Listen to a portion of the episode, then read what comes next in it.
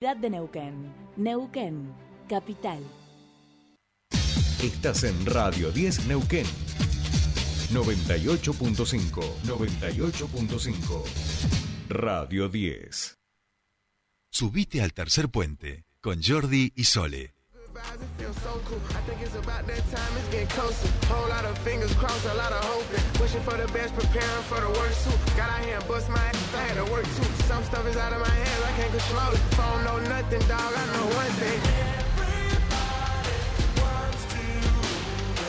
Everybody wants to rule the world. Everybody Bien, ya estamos aquí, nos ponemos el traje, eh, por supuesto, la remera de la selección, las medias y nos preparamos para Qatar, porque señoras y señores, hoy, como les dije, no es lunes, es pre-semifinales y de esto y mucho más vamos a hablar con Juan y Britapaja, nuestro columnista de deportes. Qué felicidad, Juan y querido, a transitar este mundial de esta manera, pudiendo compartirlo así y llegando a estas instancias, ¿no? Muy buen día, muy buen día compañeros, así como están en la mesa, un día bastante, bastante bueno, después de lo que fue el fin de semana de cuarto de final que pasaron muchas cosas.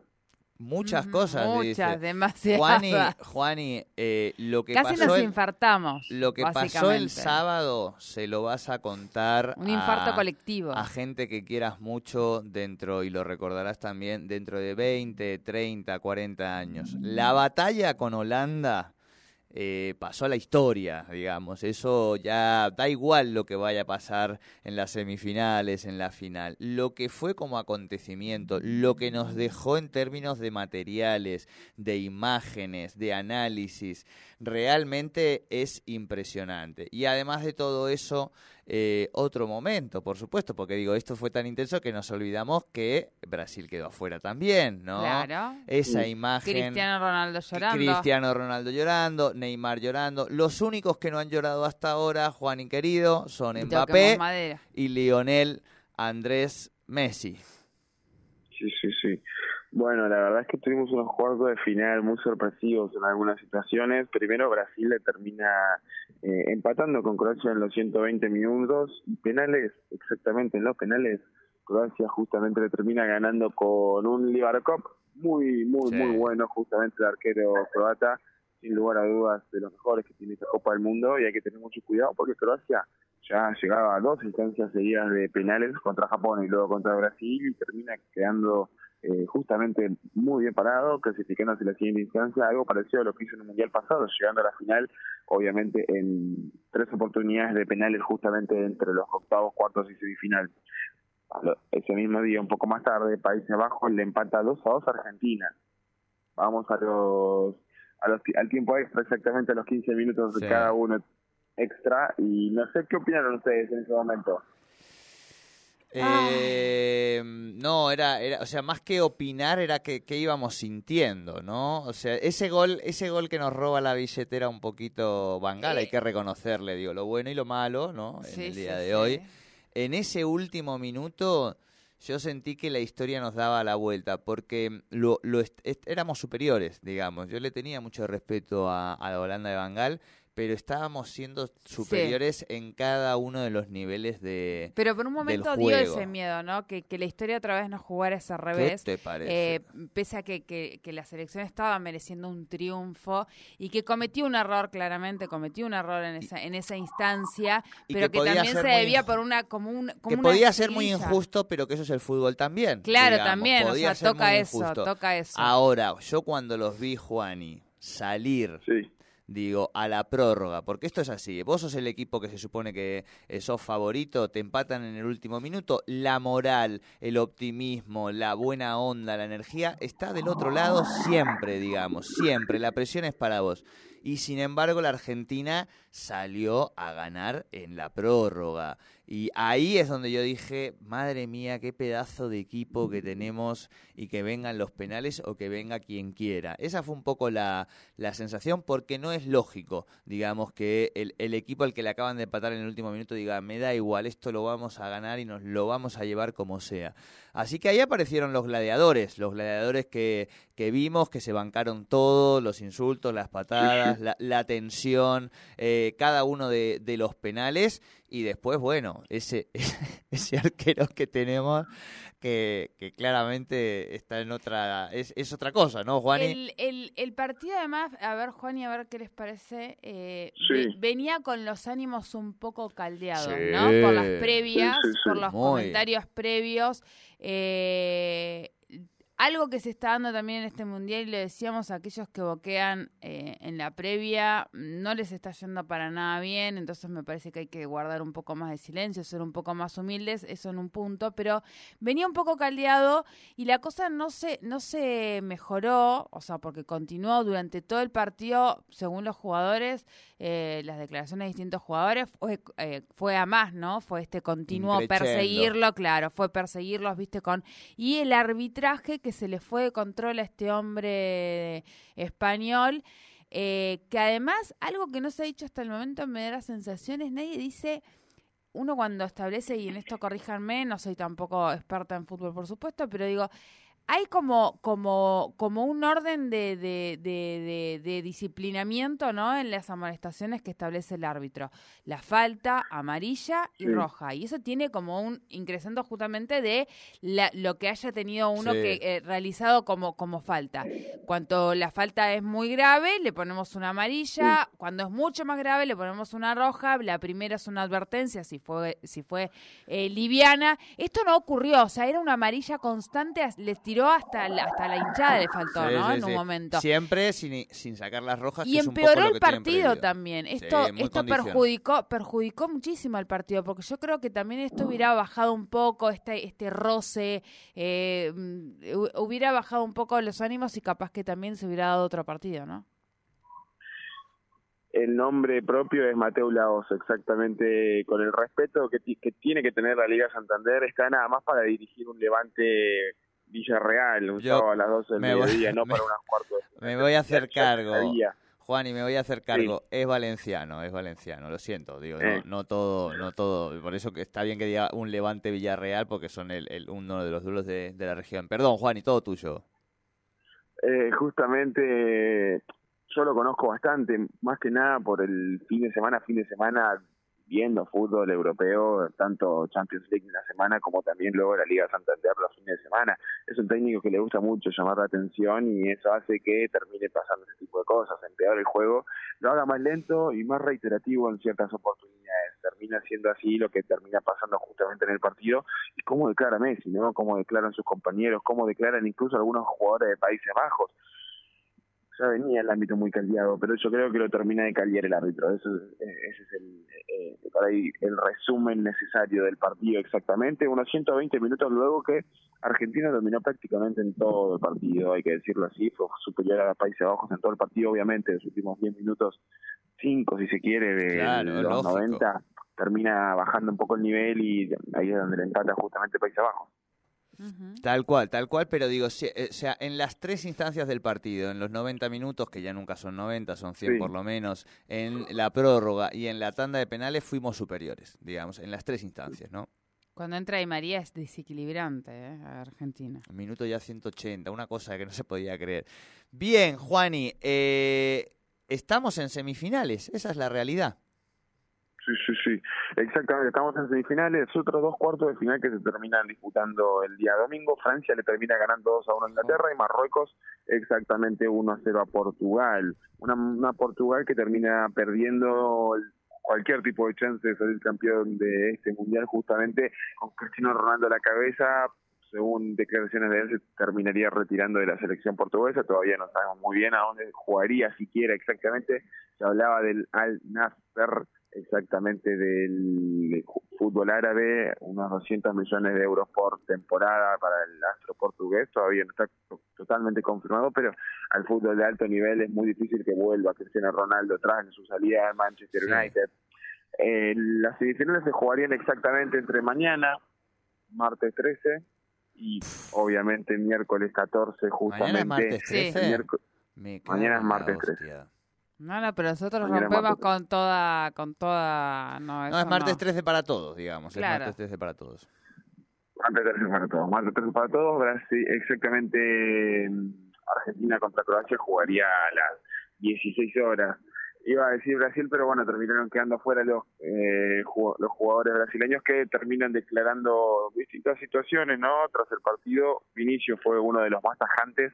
En 2026, una Brasil unida conseguirá el exacampeón, exactamente. Eh, Vinicius Junior vía Instagram terminaría obviamente declarando esto. Le deseamos suerte de aquí a cuatro años.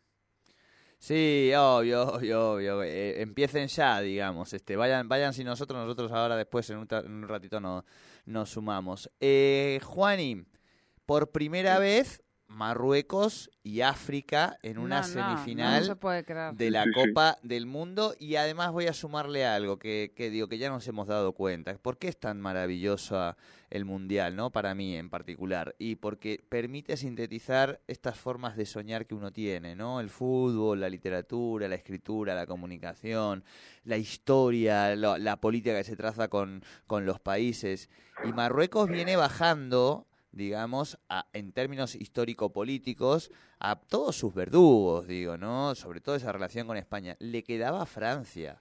O sea, eso va a ser, si lo nuestro fue una batalla, lo de Marruecos-Francia va a ser, digo, para los magrebíes una cosa increíble, Juani, ¿eh? Sí. Sí, sí, sí, completamente bien como vos lo decís, Jordi, Marruecos le gana 1 a 0 a Portugal, venía replicando justamente tal vez lo de Senegal en el 90, perdón, en el 2002, lo de Camerún en el 90, ahora sí, y termina justamente jugando sus primeros cuartos de final en historia del Mundial para clasificar a la semifinal.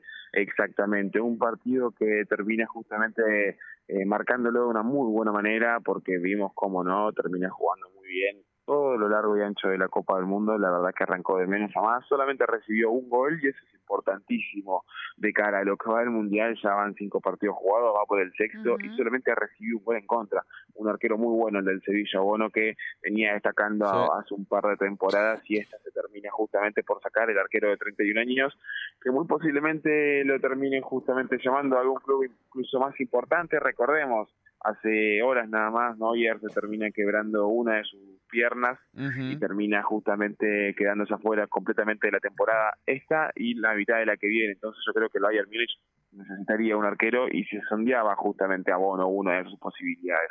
Un arquero muy bueno con trascendencia importante en España y que puede llegar a destapar en su carrera viendo, viendo terminado el partido exactamente con el arbitraje de Facundo Tello, el argentino entre Portugal y Marruecos, varios jugadores portugueses declararon muy enojados con el árbitro. Por ejemplo, el capitán del equipo Pepe está todo arreglado para que sea la campeona argentina, dijo justamente el ex Real Madrid, y Bruno Fernández dijo...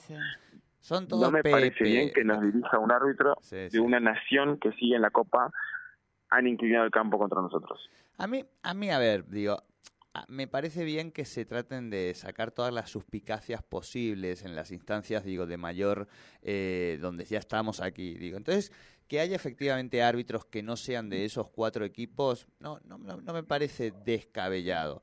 Ahora, cuando vos ves el arbitraje que sufrió Argentina, digamos. Que vos digas que está inclinada la cancha, bueno, papi. Claro, es el punto. Pero digo, recordemos que. Además, viniendo de, Pepe, que lo, tiene entre ceja y ceja Messi, ¿no? Pepe lo ha tenido, o sea, Messi lo ha tenido de hijo a Pepe durante muchos, muchos años. Han sido históricas, lo han expulsado a Pepe por entradas a Messi, digamos.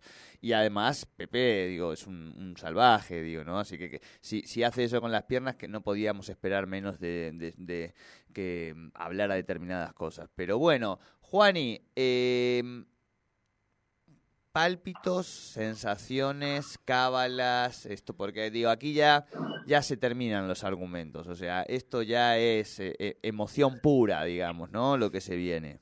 Sí. Sí, sí, ya hay ciertos puntos del Mundial donde la táctica y la técnica, incluso la estrategia, queda completamente fuera del lugar en algún momento. Cábalas, obviamente, siempre la misma, mirarlo solo. Bien, escuchame una cosa. Este, Juani, de verdad te digo, em, es uno de los mundiales más lindos que por lo menos a mí en mis 40 años me ha tocado transitar. Es un mundial que me parece que también da cuenta de lo que está pasando en el mundo en términos de geopolítica y multilateralismo, digamos, ¿no? Eh, ya no es todo eh, de Estados Unidos y Europa. Ya no es todo eh, de Estados Unidos y Europa o de Europa jugando con Sudamérica. Empiezan a irrumpir otras naciones. Nosotros lo venimos diciendo, no por nada. Eh, jugadores de excelencia y de categoría mundial que empiezan a salir de países como Egipto, como Noruega, como Polonia, ¿no? Que nunca fueron. Y, y esto se está, se está demostrando en este mundial. Pero además de todo esto, digo que para los amantes del fútbol siempre, siempre es muy lindo. Eh, yo, yo creo que estamos viviendo una, una transformación final de Messi. Digo, estamos con en, el último Messi, en el Messi maradoniano. O sea, es como eh, la última transformación de Goku, te quiero decir. O sea, es un momento realmente hermoso para quienes amamos el, el fútbol eh, y, y que el mundial nos deja eso, ¿no? Tantas historias, tantas emociones que a mí en lo personal, eh, y esto para debatir también, por supuesto, pero digo, es personal, me devuelve un poquito, un poquito de esperanza que venía perdiéndola mucho en el ser humano, digamos, en el ser humano y en, y en las cosas bellas de la vida, digo, ¿no? En lo emocional, en lo que vale la pena. Eh, eso no quiere decir que nos olvidemos de todo lo mal que está el mundo, al contrario, lo que estamos haciendo es recargar energía eh, y creer un poquitito más en el ser humano y en el mundo para poder seguir enfrentando estas cuestiones del mundo que, no nos gustan. Así lo vengo viviendo yo estos últimos días, Juan y querido. No, no, la verdad es que yo comparto mucho en ese sentido, Jordi. La verdad es que el fútbol venía siendo muy engreído, muy egoísta, venía siendo un deporte que lejos del compañerismo terminaría siendo muy individual y eso termina sacándole los valores no inculcados del fútbol que tan de chicos tienen cada uno, ¿no? Ahora mismo se ha visto algo muy lindo, lo vimos a Alexandro Martínez en una nota tras el partido contra País Ujú, Bajo llorar de la alegría y, y de la tristeza también por lo que significa alguna que otra situación mala en su vida y poder hacer esto por un país, yo creo que tiene que ser muy grande para nosotros. Y, y yo a veces me pongo a analizar también el compartimiento de, eh, el comportamiento, perdón, de los jugadores exactamente, cómo lo hacen adentro de la cancha y cómo lo viven adentro de la cancha. Si nosotros de afuera justamente lo vivimos de una manera tan grande y tal vez tan imponente, no me quiero imaginar a ellos mismos, ¿no? La verdad, siendo propios hinchas, los primeros hinchas de la selección argentina, estando dentro y obviamente también defendiendo los, los colores y el escudo de la AFA, en este caso la Asociación del Fútbol Argentino. Tal cual, tal cual. hay que decir una cosa, Jordi, Sí. van a jugar con una pelota distinta. En vez Sí. de alto y la, jugará con al, al y significa el sueño. Bien, sí. Y, y hay una última cosa, Juan, y que me que- gustaría compartir con vos, con, con Sí. Sole, con la audiencia, de la selección en particular, y de algo que pasa muy pocas veces en la historia y en los mundiales, y es este, este hilo invisible, este, esta, esta, esta suerte de, de amor colectivo que, que nos une con un equipo, digo, ¿no? Y que eso está pasando desde, desde la Copa América, nosotros lo venimos hablando, yo por supuesto lo he escrito en mi libro Duelos, en ese texto que se llamaba Ahora que amamos a Messi, después de la, de la Copa América, pero este lazo de amor, de sinergia que se da en estos momentos entre todo un país y una selección, para mí es, eh, por supuesto, lo que me hace creer que el fútbol es una de las cosas más maravillosas del mundo eh, y que une, digamos, ¿no? No suele darse, es muy difícil que se dé, digamos, en, a lo largo de, la historia y se está dando en este mundial, por eso también creo que, que lo estamos disfrutando tanto. Veremos qué pasa mañana. Lo que sí sabemos es que estos tipos que salen a la cancha con ese cuerpo técnico nos hacen sentirnos representados como nunca. Este Messi eh, maradoniano es el Messi sin duda más querido por toda una nación. Entonces era muy lindo ver incluso algunos diarios este, de, locales, pero sobre todo los medios españoles, los medios de, de Madrid, no quiero tampoco ser este, tan generalista, eh, ver cómo lo puteaban a este Messi, que es sin lugar a dudas el que más ama a su pueblo en este momento. No sé qué pensás vos, Juani. Sí, la verdad es que eso también te, les iba a hablar, Jordi que hay muchos medios mundiales, cual le está pegando mucho a la Argentina, está mm, Mm. Nos hacen fuertes, nos hacen fuertes. poco solidarios. ¿Cómo? Que nos hacen fuertes, sus críticas nos están haciendo Sí, sí, fuertes. sí. Es cierto, es cierto eso, sí, pero yo creo que es una crítica ya incluso desmedida, ¿no? Eh, hay varias oportunidades en las que justamente terminan marcando alguna que otra frase en la que hablan de una Argentina poco solidaria, mal ganadora mal perdedora también en algunas situaciones. Yo creo que lo que se vivió contra Países Bajos es solamente justamente la cumbre de ver cómo se vivió el partido, ¿no? Muy caldeado y el post también se vio muy caldeado, que terminó justamente con empujones, Mateus Laos separando a cuando los jugadores de Argentina estaban festejando y luego la verdad que hubo una crítica bastante grande hacia la Argentina por festejar los penales obviamente un gesto de Otamendi que viéndolo de una foto tal vez se un poco tal claro que si ves la imagen claro, el topollillo le clavamos topollillo a Bangal también muchachos sí sí sí Exactamente, yo en eso eh, coincido, pero yo creo que se saca mucho de contexto, porque incluso los jugadores holandeses también hicieron varios gestos durante los penales de Argentina. Fue expulsado un jugador de, de, Países Bajos en relación justamente a eso, a estar hostigando a cada uno de los jugadores que iba a patear un penal. España destila odio por haber quedado fuera. Afuera, exactamente. Eh, Europa le pasa de la mala mala. Exactamente, pero además vuelvo a decir, están criticando al equipo que en este momento más quiere su pueblo. Así que que critiquen, que critiquen lo que quieren, que lo que se está llevando en este momento la selección argentina y cada uno de esos jugadores, Messi, eh, el Dibu, todos esos, es eterno. Digo, el amor de un pueblo es eterno y eso es lo que están construyendo. Así que esto es mínimo en comparación a lo que estamos construyendo, Juan y querido. Eh, hablamos el miércoles Dios mío, seguramente hablaremos mañana nosotros por Twitter, por todo. Estamos en esta en esta comunión, digamos, de, de, esperanza y de alegría, pero estaremos hablando, Juan y querido, el miércoles en la penúltima columna de. Yo les puedo contar algo. sí, sí, yo estoy, perdón, lo estoy apurando porque lo tenemos a Pascual. Yo ya sabía que, es que yo hice una promesa. Yo me voy a Buenos Aires el domingo, si todo. Yo hice, yo hice una promesa y tengo que si si todo se camina, voy a tener que caminar unos cuantos kilómetros. Bueno, eh, tenemos muchas promesas, sigamos haciéndolas, que sean todas con amor, con esperanza, con alegría. Estamos viviendo nuestra Navidad, así que disfrutémosla. Juani, abrazo gigante. Abrazo para todos. Abrazo. Juan Ignacio Brita Pasca con los deportes aquí en Tercer Puente.